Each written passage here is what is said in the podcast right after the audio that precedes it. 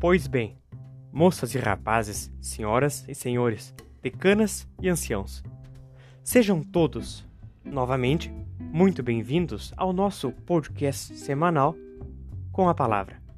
Aqui, a cada quarta-feira, nós continuaremos tendo conversas.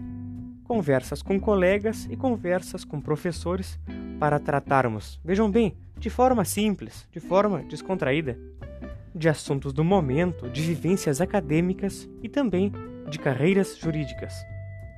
Meu nome é Guilherme Scheninger Vieira e mais uma vez agradeço toda a atenção. Por gentileza, venham conosco para o podcast com a palavra. Afinal, conversando, a gente se entende. Agora sim. Agora então vamos agradecer. Não que haja uma ordem muito bem estabelecida, de qualquer forma, em primeiro lugar, um agradecimento de forma geral a todas as amigas e a todos os amigos que nos acompanharam ao longo deste ano de 2021 aqui no podcast. Nós iniciamos lá no dia 26 de fevereiro, 24 de fevereiro mais especificamente, e hoje estamos encerrando aqui em dezembro. Em segundo lugar, eu não posso deixar de agradecer nominalmente a cada um dos nossos distintos convidados. Então aqui vamos por ordem. Muito obrigado.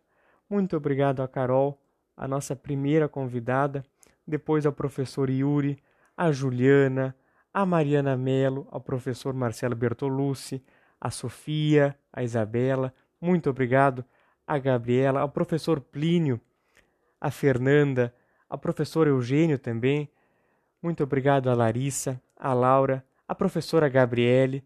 Muitíssimo obrigado a Júlia, a Valentina, ao Eduardo, ao Lucas, a Maria e também aí encerrando a nossa, essa nossa primeira temporada, muito obrigado ao irmão Evilásio. Na nossa segunda temporada, os meus agradecimentos se estendem à Bárbara, ao professor Pedro Adame, ao Pedro Maiolo, ao professor Ingo, à Ivana, meu muito obrigado ao professor Arthur, à Alice, ao professor Elton, à Stephanie, à Isabela, meu muito obrigado à Ana Carolina, ao Matheus, à Caroline, ao professor Marco Jobim também, à Andressa, muito obrigado, à Vitória, à Rana e também, por último, à Amanda. Meu muito obrigado a cada um desses nossos convidados que aceitaram participar de conversas aqui no nosso podcast. E aí sim, para nós encerrarmos, o meu terceiro agradecimento não pode deixar de ser à instituição. Ainda que de forma informal, nosso podcast sempre teve uma relação com a PUC-RS, especificamente com a Escola de Direito da PUC. Então aqui fica o meu agradecimento a essa instituição que nós poderíamos aqui ficar horas discorrendo, elogiando e coisa parecida. Muito obrigado à Escola de Direito da PUC RS. Como nós já estamos em ritmo de dezembro, de final de 2021 e de planejarmos 2022, eu gostaria de deixar os sinceros votos de um bom final de ano para todos nós um feliz Natal e um próspero ano novo 2022 que nós possamos realizar todos aqueles nossos objetivos e mais do que isso, ou também junto disso, reconhecer em cada uma das falhas os aprendizados para as possíveis, as possíveis não, as certas uh, superações. Aí de tantas mensagens bonitas que chegam nessa época do ano a gente recebe, essa aqui foi uma que eu gostei bastante, que é do nosso poeta Carlos Drummond de Andrade, nosso porque é brasileiro, né? É, que é um tanto quanto longa, mas eu não vou aqui é, ficar discorrendo sobre a extensão e sim sobre a profundidade. É uma mensagem muito bonita.